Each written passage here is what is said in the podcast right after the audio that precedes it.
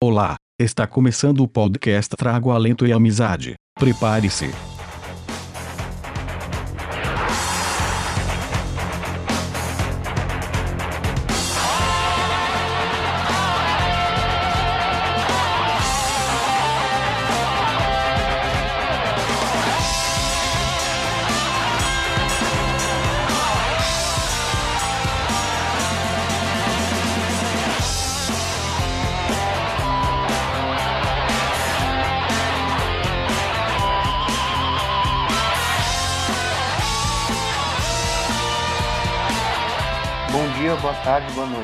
Hoje começaremos o quarto Trago Alento e Amizade. Hoje falaremos sobre Grêmio e Bahia.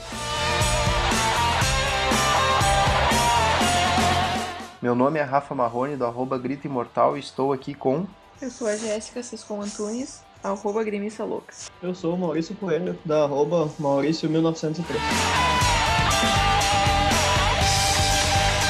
Como a gente não fez o podcast contra o Cruzeiro, contra o Corinthians e contra o Santos, a gente vai aproveitar um pouquinho desse podcast para falar sobre o último jogo do Grêmio contra o Santos na Arena do Grêmio. O que, que vocês acharam do jogo? Bom, eu achei que foi péssimo. Pelo que eu pude ver, eu tava na aula, mas pelo que eu pude ver das redes do Twitter, que é mais fidedigno que o minuto a minuto, tem sido os melhores momentos do jogo que eu assisti depois. O Grêmio jogou muito melhor que o Santos, só que a gente sofreu de um problema que é recorrente, que é a falta de pontaria, a falta de qualidade nas finalizações, que acarretou na gente criar várias chances de gol e não conseguir converter nenhuma. Aí o Santos foi lá e nas duas chances que teve, conseguiu fazer dois gols com uma enorme de uma contribuição daquele nosso lindo, querido amigo Werley. E agora nos criou uma situação bem, bem complicada de reverter pro jogo da volta.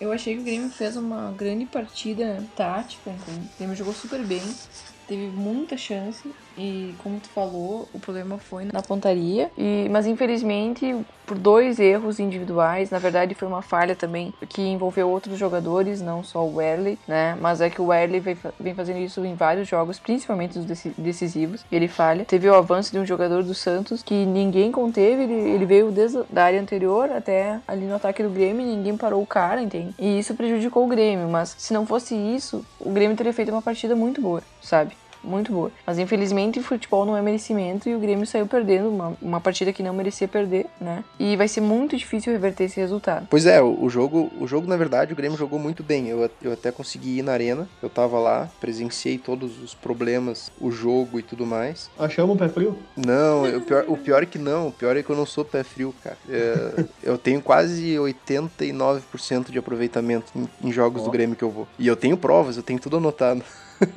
Eu também, eu tenho meu jogo tudo anotado. Mas o Grêmio ele jogou muito bem, sabe? O problema foi no primeiro tempo que a bola não entrava. E quando entrou foi a bola do Santos, né? E claro, falha do Werley nas duas vezes, escancarado, e numa teve a participação do Pará. E no segundo tempo, o problema não foi o Santos, o problema não foi o Grêmio, o problema foi o juiz. O juiz tragou o segundo tempo. Teve 10 minutos de jogo e a partir dali o jogo terminou. O juiz demorava para marcar falta, demorava para marcar a distância da barreira, demorava para tudo, não marcava faltas, atrapalhava a continuidade do jogo. Aí teve todo aquele problema com o goleiro do Santos, depois teve toda a cera que o time do Santos fez. Enfim, não teve segundo tempo, não teve chance do Grêmio virar o jogo no segundo tempo, porque não teve jogo, simplesmente. Então, eu não sei o que que o que que o Grêmio vai fazer contra um juiz, mas quem estragou o segundo tempo foi sim o juiz. E também teve todo aquele episódio lamentável da menina chamando o, o Aranha de macaco e isso prejudicou o jogo também muito forte, porque atrasou em vários momentos a continuidade do jogo, porque o, goleiro primeiro arrumou uma certa briga com a torcida, ele estava indignado e a todo momento ele, ele tentava fazer sinal pro juiz, até que lá pelas tantas o juiz deu bola para ele quando ele se jogou no, no, no chão lá e fingindo que estava machucado e tudo mais, ele conseguiu falar com o juiz, né? Então, por um lado a torcida, o sentimento da torcida que estava ali naquele momento era algo como assim bem feito. O agora ele tá sentindo na pele toda a cera que ele estava fazendo. Só que a gente sabe que racismo é crime, injúria racial também é crime, enfim, não pode acontecer, acabou acontecendo,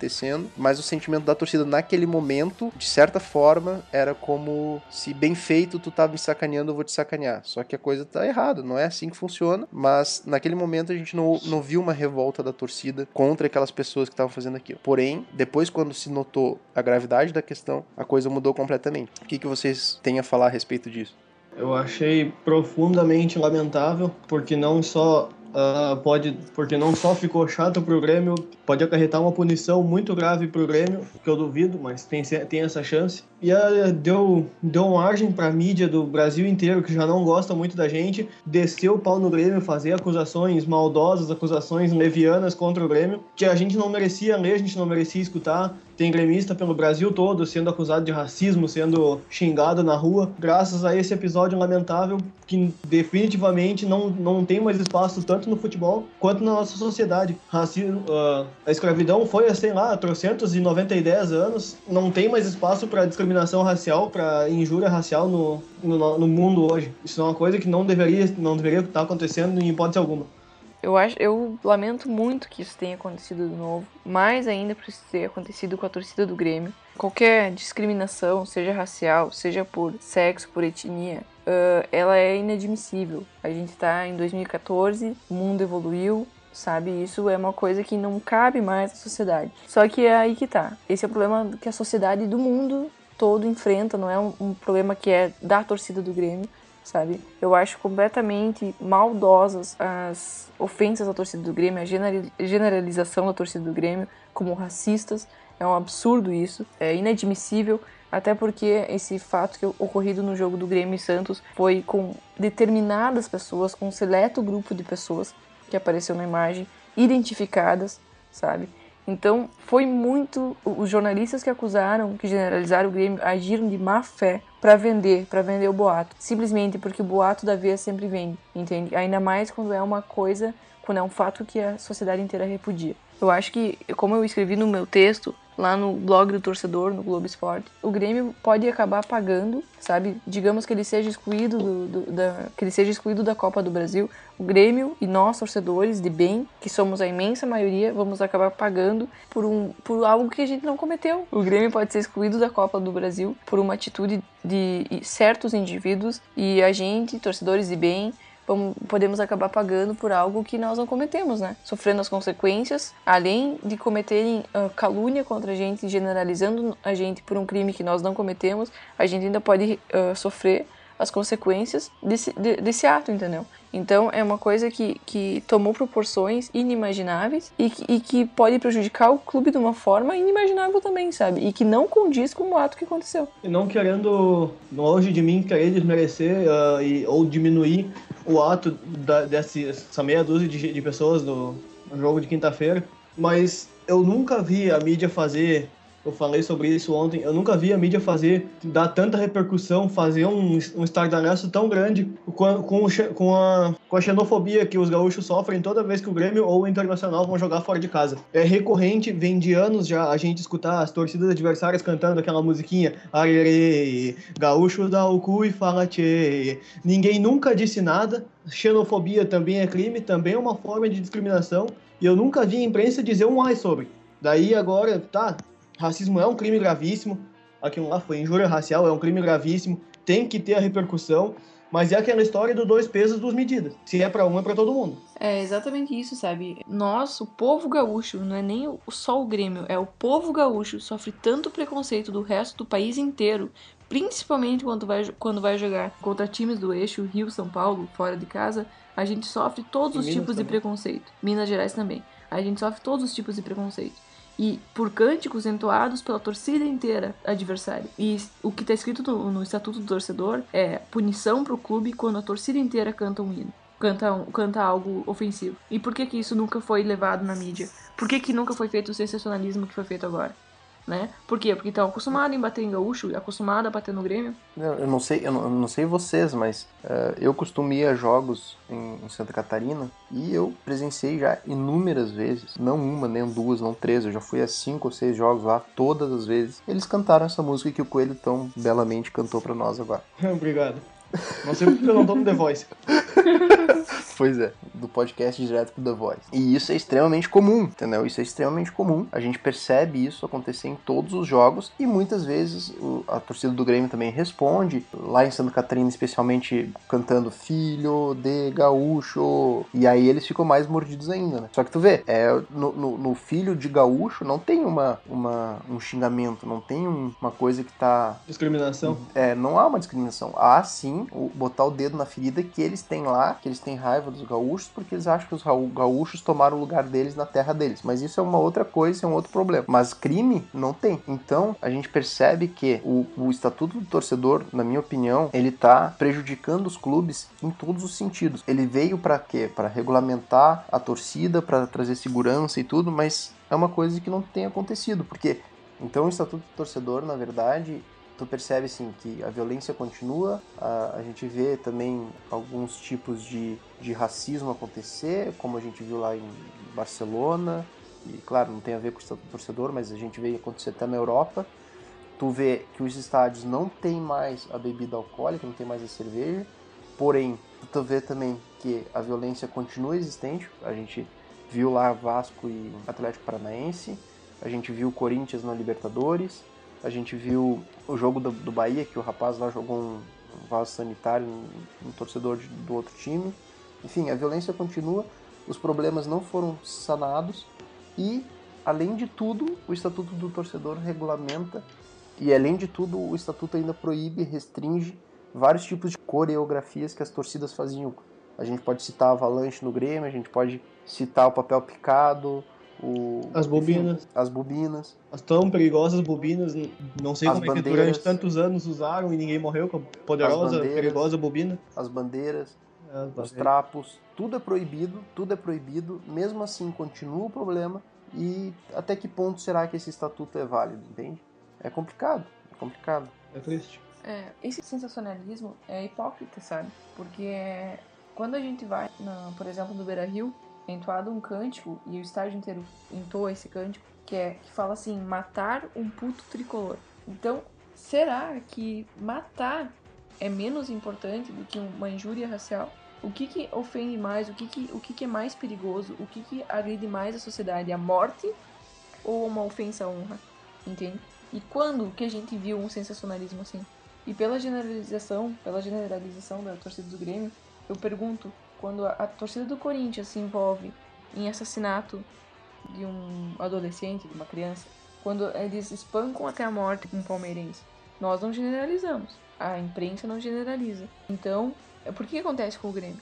É hipócrita, é desleal e é incabível. E se o Grêmio vier a tomar uma punição severa, como a exclusão da Copa do Brasil, por causa de um ato isolado de uma pessoa que, que uma atitude que o Grêmio não tem como proibir, que é a expressão verbal de uma pessoa, como é que o Grêmio vai proibir que tu fale alguma coisa, que tu mencione alguma coisa no estádio? É? O Grêmio não tem controle. Vai botar fiscal lá pra te mandar aquela boca? Não tem como. Não, é, é sério. Não, sim. E aí o, o Grêmio vai vir a ser punido, sabe? Por um ato isolado, sendo que tantas são as coisas horríveis que acontecem dentro do futebol e que todo mundo fecha os olhos. Ou perde mando de campo por dois jogos, quando envolve a vida de uma pessoa. E eu não vi, agora a gente tocou no assunto do Corinthians, foi que meia dúzia de torcedores do Corinthians que lançaram um morteiro e mataram o menino Kevin Espada lá. E eu não vi uma matéria inteira da placar chamando a torcida do Corinthians de a torcida mais violenta ou a torcida mais assassina do Brasil. Eu não vi uma matéria sobre isso. Aí eles tomaram. Exatamente. A imprensa, quando aconteceu esse caso, passou o tempo todo passando a mão na cabeça do Corinthians, fazendo 1.300 matérias, dizendo ah, que os caras que estavam presos lá eram anjinhos, depois, depois que saíram da cadeia estavam lá brigando de novo. E ainda nessa questão do espancamento, antes do Grenal, um gremista de 15 anos foi espancado, deixado quase morto, com a cara numa poça d'água. Exatamente. E naquele, naquele Grenal, qual que foi a, a notícia que repercutiu? A discussão de alguns torcedores, né? Mas o espancamento de, de um gremista não foi o que repercutiu, né? Pois é. Ah, e o cântico do Fernandão, foi isso que repercutiu. Que, claro, é óbvio, é uma atitude que eu repudio. Entoarem um cântico sobre, sobre o Fernandão, sobre a memória dele. Agora, repercutiu um cântico ao invés da vida de um adolescente. Então, é, é uma inversão de valores que a, que a imprensa nos coloca, que o torcedor, que a justiça seja ela desportiva ou a justiça comum, não pode, não pode ser influenciada, se influenciar a partir disso, entende?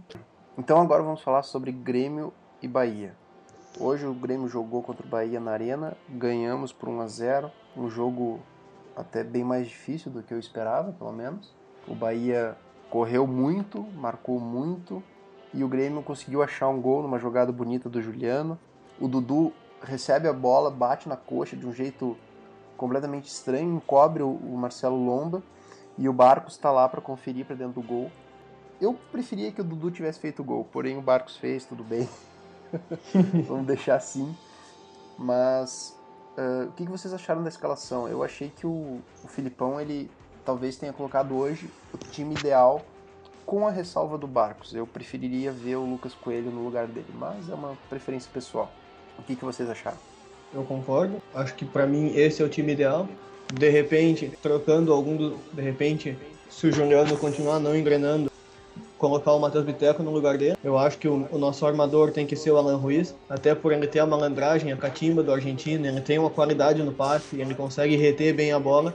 Eu acho que se for para jogar com três volantes e um armador, esse armador tem que ser ele. No mais, hoje teve o time que eu queria há tempos bem em campo, desde a primeira linha de defesa até o centroavante. Tem gente a semana inteira me chamando de incoerente nas redes sociais, porque agora eu, eu voltei a defender o Barco, mas eu sou torcedor. Quem tem a obrigação de ser coerente é os jornalistas que não são. Eu, def... eu critico o jogador quando ele tá mal, quando ele tá fazendo bosta, que ele tem que ser criticado. E quando ele tá bem, quando ele merece ser elogiado e defendido, eu vou elogiar e vou defender. E no momento, o Marcos é o vice-artilheiro do Campeonato Brasileiro, com oito gols. Ele fez gols nos últimos, se eu não me engano, em quatro dos últimos cinco jogos que ele jogou.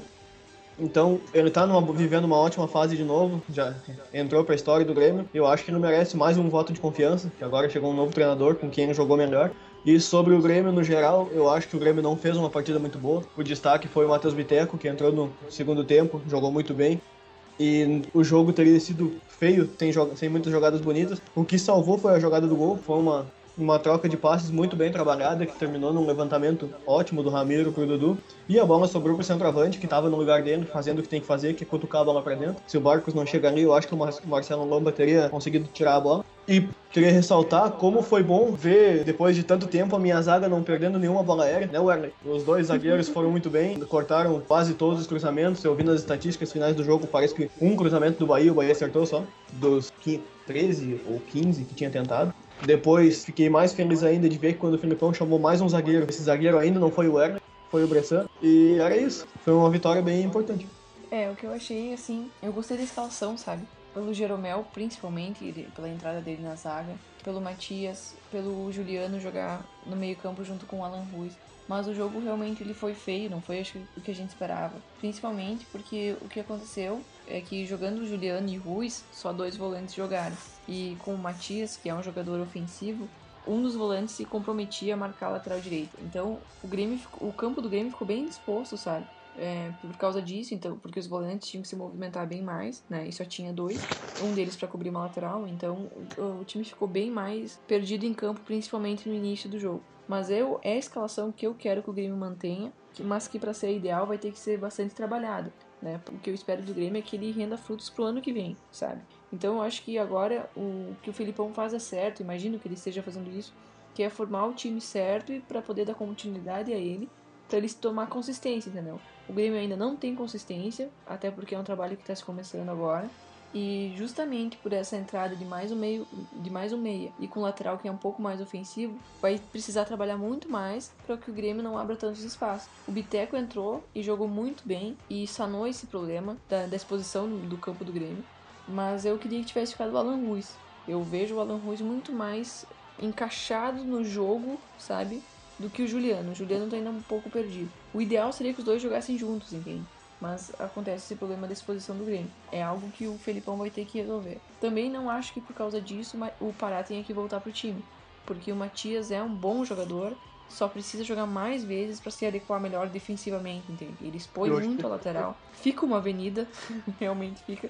Mas ele tem qualidade, sabe? Ele tem qualidade, merece entrar e jogar mais. Sobre o Biteco ainda, ele jogou muito, sabe? Ocupou os espaços do campo, apareceu no ataque. Ele joga com uma vontade, com gremismo, né? Justamente acho que por ser um, um, jogador da base, ele vem com uma, uma alma gremista, né? Ele vibrou muito na hora do gol. Não sei se vocês repararam, ele vibrou muito. Não reparei. Outro jogador que tá bem é o Zé Roberto, né? Cumprindo tá. bem a função lateral esquerda. Sobre o Barcos, eu vou ter que eu vou ter que dar mais um tempo para ele sem cornetar, porque ele tá voltando a marcar, sabe? Querendo ou não, ele tá voltando a marcar. Hoje o Grêmio foi bem perdido na criação. Depois o Juliano teve aquela jogada brilhante dele.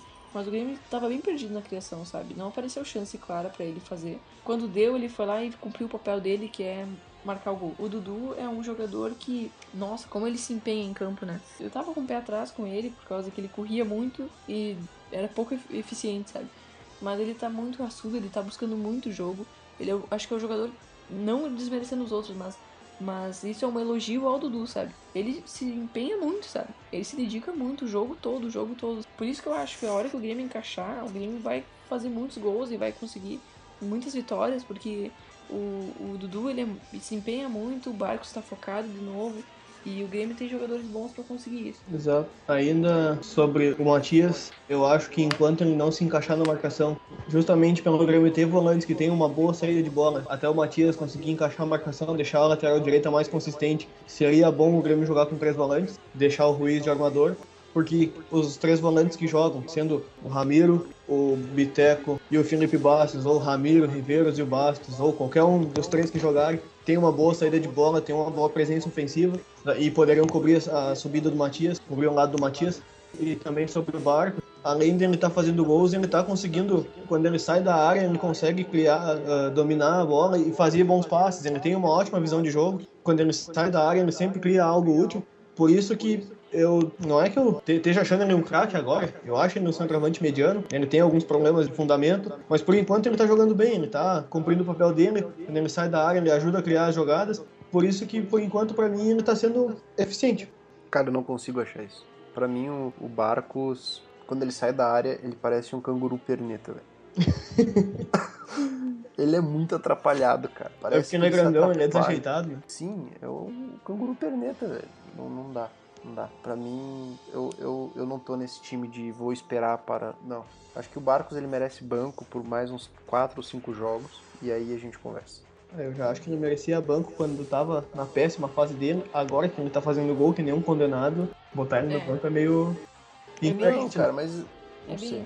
Eu não Porque eu acho assim, ó, hoje ele foi, foi, ele apareceu várias vezes cruzando pra área, sabe? Isso eu acho errado. Exato. Isso eu acho que ele tem que pegar a bola ali, quando ele tá na intermediária, largar para um dos meias ou um dos laterais e correr, correr pra área, entendeu? Exato. Ele não tem que ele lá fazer o papel desses caras. Isso eu acho errado. Mas se o papel dele é fazer gol e ele vem fazendo gols, cara, pra mim tá tranquilo, entendeu? Pra mim tá ótimo. Tá fazendo o que o centroavante tem que fazer. Exatamente. E eu acho ele, ele desde sempre, ele desde sempre teve esse facete no Palmeiras, ele caía bem, bastante pelos lados também, né? LDU, é. parecia caindo pelos lados. Quando o jogo começa a ficar difícil, não é aquele centroavante que cruza os braços, espera a bola chegar na área, não, ele sai, ele tenta ajudar a criar. Por isso, isso. que às vezes ele aparece fora do lugar. Sim, sim, é uma qualidade dele até isso, sabe? Sim. Só que às vezes não é o mais adequado pro momento dele. Eu não sei, eu, ele eu acho um cruzamento. Que, eu, eu, acho que ele sair da área não é uma qualidade. Tipo, ele, ele, até pode ter isso, mas a gente no primeiro semestre inteiro a gente reclamou, uh, o primeiro semestre e agora metade do, do segundo, a gente reclamou que ele só estava fora da área, entendeu? Com o Anderson ele só jogava fora da área. Aí agora, sei lá, eu, eu, eu continuo batendo pé achando que o Barcos talvez mereça um pouco mais de banco. Ele tá fazendo gol? Tá. Mas o Lucas Coelho entrou no último jogo lá que ele, que ele jogou, foi lá, deu assistência para um, meteu um gol também. Então, assim, se o Barcos botou para dentro esse, essa bola de hoje, quem garante que o Lucas Coelho não botaria ou qualquer um outro, sabe? Então assim, até porque, sinceramente, os, os gols, os gols que o Barcos fez até hoje, nos últimos três, os últimos três gols dele foram gols fáceis, pelo amor de Deus. Ele só pegou a bola e botou para dentro. Ele não teve nenhuma jogada extraordinária que dependeu exclusivamente dele para fazer o gol. Todas as três jogadas foi oportunismo e botar a bola pra dentro, porque não, não, não tinha muito trabalho. Mas eu, mas eu mas acho tu, que isso tu é... fala como se todos os outros 34 gols dele tivessem sido assim. Né? Não, cara, mas assim, ó, não, eu não falo isso. Mas assim, ó, ele não fez 34, ele fez 23 na temporada. Dos 23, 8 foram de pênalti. 7. 7, então, 7. Só aí tu já tira um terço, praticamente, tá? Mais de um terço, aliás. Aí, aí se tu pegar dos gols que ele só botou a bola para dentro, te garanto que deve dar uns 5 ou 6, se não mais. Aí tá, os outros foram mérito dele, tudo bem, não, não, não tô tirando mérito dele. Só que agora, tu, tu definir que, que tá, ele voltou a fazer gol e tudo mais, enfim, sei lá, é uma opinião minha, eu acho que, que, que, ele não tem todo esse status todo. Tu demorou um tempão para começar a coordenar ele, lembra, no início do ano? Lembro. Pois é, é porque... dá mais um tempinho antes de começar a defender ele, dá mais um tempinho. É porque eu sempre eu defendo o jogador até realmente não dá mais. Eu fui assim com o Douglas, na época do Douglas, eu fui assim. Com quem mais? Deixa eu pensar. Se eu parar pra pensar, tem vários jogadores que eu defendi até realmente não tem mais como. Porque eu sempre acredito, porque quando eu vejo que o jogador tem qualidade, eu sempre tento acreditar, não, é uma má fase, isso vai passar, logo ele volta a jogar bem. Às vezes demora, às vezes não acontece. E o, o Barcos, além de ele passar um tempão sem fazer gols, ele, esse tempo que ele passou sem fazer gols, ele tava perdendo muitos gols. Gols feitos, gols que eu faria, gols que, sei lá. Por isso que a paciência esgotou. Mas eu, eu era fã dele no Palmeiras, eu achava ele um bate centroavante no Palmeiras. E agora voltou o cara que fez ele ser centroavante no Palmeiras, eu acho, eu, pelo menos, depositei mais um, um voto de confiança nele. É, assim, eu, o Rafa falou que, ah, hoje não sei quantos gols ele fez por oportunismo, que era só empurrar a bola pra, pra, pro gol. É a função do centroavante. Exatamente, centroavante é isso aí, sabe? Quantos gols, qu- quando na época que, que, a corneta sobre ele era muito maior, quantos gols era só empurrar a bola pra dentro ele não fazia? Entende? Então, o, o centroavante ele tem que ser matador. A bola sendo fácil, não sendo fácil, ele tem que ser matador. Entende? Principalmente na bola fácil. Que, por exemplo, a gente pode ver o Rafael Moura. Não sei se vocês viram o gol que ele errou. Vi. Cara, a- Contra era, o Atlético, né? era o gol escancarado na frente dele, ele chutou na trave, entendeu? Eu vi. Isso, isso é um centroavante que não merece titular, Exato. entende? Então, se o Barcos está fazendo o papel dele, sendo gol fácil, não sendo gol fácil, isso não vem ao caso, entende? Eu acho que se ele tá fazendo gols, tá cumprindo o papel, tem que continuar na, na titularidade. E olha que eu tava cornetando muito ele, há uns tempinhos atrás, eu tava cornetando dois. muito. E outro exemplo de centroavante, pega o Hernani Brocador, ano passado. Ele fez É. 37 gols na temporada.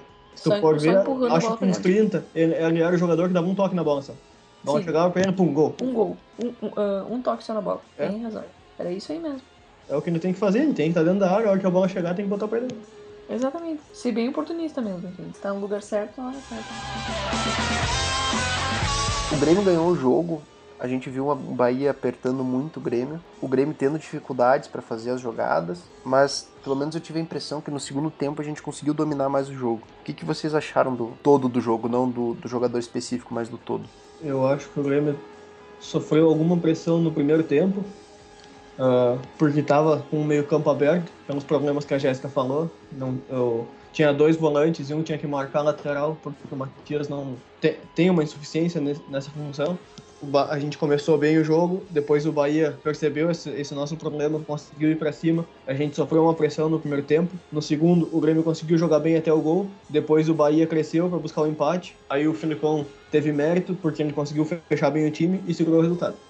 É, o Grêmio melhorou no segundo tempo por causa da entrada do Biteco, né? Porque ele fechou os espaços que eu tinha falado, como eu falei antes, que estavam, que estavam abertos no meio-campo do Grêmio. E aí o Grêmio buscou o gol, sabe? O Grêmio, até, até o gol o Grêmio foi bem melhor. Ah, mas depois do gol, o Grêmio nitidamente recuou, pro- provavelmente por, por determinação do Felipão, colocou mais um zagueiro lá atrás pra gente se segurar e sair com os três pontos, sabe? Até porque eu acho que é isso que o Grêmio tem que fazer de agora em diante lutar pelos três pontos, jogo após jogo, e, e buscar uma vaga na Libertadores, porque o Grêmio tá ainda formando o time, né? Como eu falei antes, o Grêmio vai demorar para ter um time consistente, para realmente poder jogar com, com uma certa dificuldade maior, com se arriscando mais. A zaga hoje tá jogando dois jogadores, no, ah, Jeromel e uma dupla nova, então até ela se firmar, até os laterais, que também foram colocados há pouco tempo, se firmarem, os volantes se firmarem, é, um- é uma série de fatores que tem que acontecer para que o Grêmio possa se expor mais e realmente jogar bonito, se é aquele futebol que, gente- que envolve a gente. Até lá o Grêmio vai jogar feio e se tiver que ser retrancado e dar balão para garantir os três pontos, para mim tá ótimo, entende? Importa é os três pontos. Exato. O- eu também acredito que o Filipão esteja preparando o time para o ano que vem, mas para isso a gente vai ter que mudar um problema que é cultural do Grêmio, de, de se desfazer de meio time no final da temporada. né? Não adianta o Filipão ajeitar o time no final do ano, o Grêmio der mostras de que, bah, nossa, vai conseguir engrenar no que vem, aí chega, abre a janela de transferências, o Grêmio se desfaz de meio time. Ah, Isso, realmente. isso não pode acontecer. É, outra coisa que aconteceu durante o jogo foi, não sei se vocês perceberam, teve uma hora que a torcida cantou algo com a palavra macaco e o resto da torcida vaiou, né? Sim. A geral começou a cantar, né? E o Koff, no final do jogo, deu uma entrevista muito pertinente sobre isso. E ele foi muito claro, sabe? Ele foi muito claro. Que não é possível, eu, agora falando com as minhas palavras, tendo a ver com o que ele falou. Não é possível que uma torcida do Grêmio, entende? Tendo acontecido o- que aconteceu quinta-feira e estando o clube sob julgamento, sob a iminência de ser excluído numa competição, venha entoar um, um, um cântico com a palavra macaco. Por quê? isso não foi nem um ato impensado. Eu acho que esse ato foi bem pensado mesmo, porque todo mundo sabe que existe uma briga política entre a geral e, o, e, a gestão atual. E não, não, seria, não seria absurdo pensar que talvez foi proposital eles entoarem esse canto, sabe? Porque cai por terra o, o, o, que a gente havia, o que a gente vinha dizendo, que era só uma torcedora que tinha cantado, um torcedor que tinha xingado o goleiro. Cai por terra essa tese agora, né? Então é um absurdo que isso tenha acontecido. Por mais que ah, esse cântico não tenha intuação racista, esse termo macaco vem porque os colorados subiam em cima das árvores, que é o, das árvores, que é o que eu acredito, o que eu acredito para mim é por causa disso, o termo macaco e não por causa da cor da pele. Mas enfim, não era nem a hora de ser cantado isso, entende? Sim. Sobre esse episódio, eu eu ouvi, eles estavam cantando aquela música Somos Campeões do Mundo e tal. Eu acho que desde 2006 essa música não tem mais o menor cabimento de ser cantada. Sim, é, isso é ela, verdade. Porque ela é do tempo que o Inter realmente não tinha ganhado bosta nenhuma, tinha três é. brasileiros lá em 1970 em Guaraná com Rony. Naquela época era legal de cantar. Agora deu, chega. É, não, é bem isso aí. Fora isso, porra, eu acredito que aquela música não tem cunho racista. Ela é pra falar do Inter, que já é tradicional a gente se chamar de macaco. A gente fala pro Inter como instituição macacada, a gente não olha para um torcedor colorado e chama ele de macaco. A gente não fala isso direcionado a um torcedor específico. Mas aconteceu tudo o que aconteceu quinta-feira. O Grêmio sendo levianamente acusado, sendo tudo generalizado, que a torcida do Grêmio toda é racista.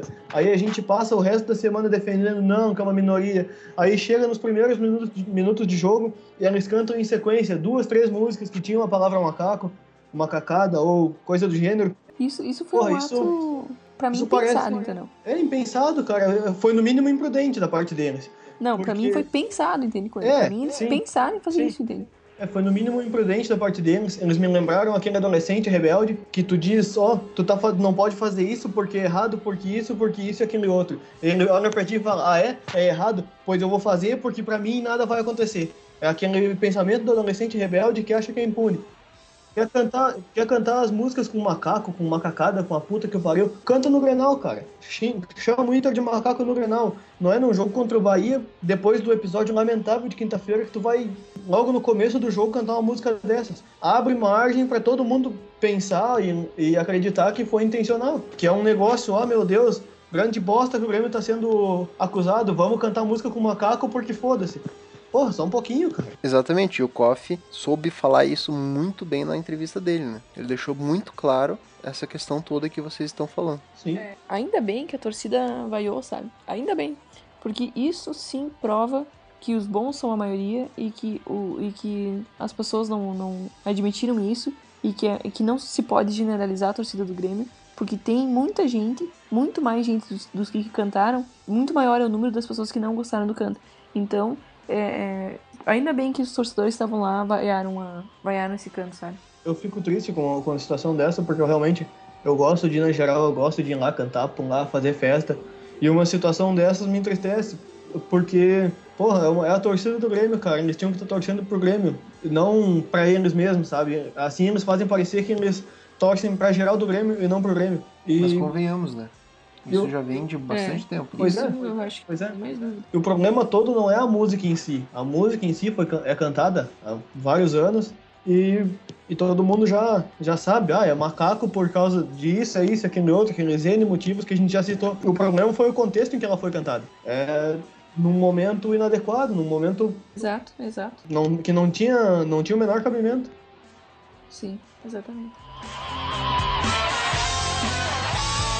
Já que, já que a gente está falando sobre o nosso arqui-rival nesse podcast, a gente comentou algumas coisas, uh, a gente podia tentar fazer um quadro, então não sei se semanal, se mensal. Eventual, porque não é eventual. Exatamente, eventual. Sobre as notícias absurdas que a gente vê no, nossa, no nosso jornalismo. O que, que vocês acham? Concordo. E o Coelho achou, achou uma notícia muito boa pra gente começar isso. Então, dá uma explanada a respeito. Enfim, eu tava, tava vendo as redes sociais hoje e me deparei com a seguinte manchete. Ibope, dois pontos. Inter cresce e passa Grêmio em número de torcedores no Rio Grande do Sul.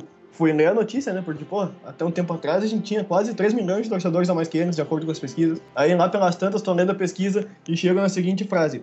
A pesquisa Lance Ibope entrevistou 402 pessoas no Rio Grande do Sul. Eu, pô, peraí, né, cara? Só um pouquinho. Que absurdo. 402 não, pessoas. Ele, é assim, não, e essa, essa última uh, enquete, ela matou 3 milhões de gremistas, entendeu?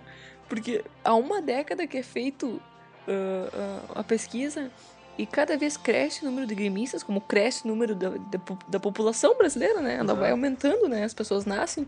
O número de natalidade é muito maior do que o de mortalidade no Brasil. Exato. Então, a população brasileira cresce. Então, a cada ano aumenta o número de gremistas. E já tem uns dois anos que o Grêmio tá em torno de 7 a 8 milhões de, de, de torcedores, entende?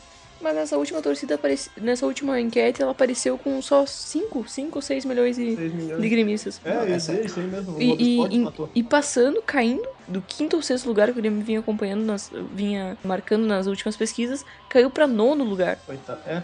Eu ia Oitavo, nono lugar. eu- Aí, tipo, eu fiquei pensando, nossa, sabe, o que aconteceu com esses 3 milhões de gremistas? Que genocídio foi esse? Que eu não presenciei. Porque Exato. eles, eles mataram 3 milhões de gremistas, entrevistaram só 402 pessoas, né, no Não, estado. e, e provavelmente só em Porto Alegre. É. É. Que Porto Alegre é 50-50, né? Não, Porto Alegre é bem equilibrado. Porto Alegre acho que até tem mais colorado, cara.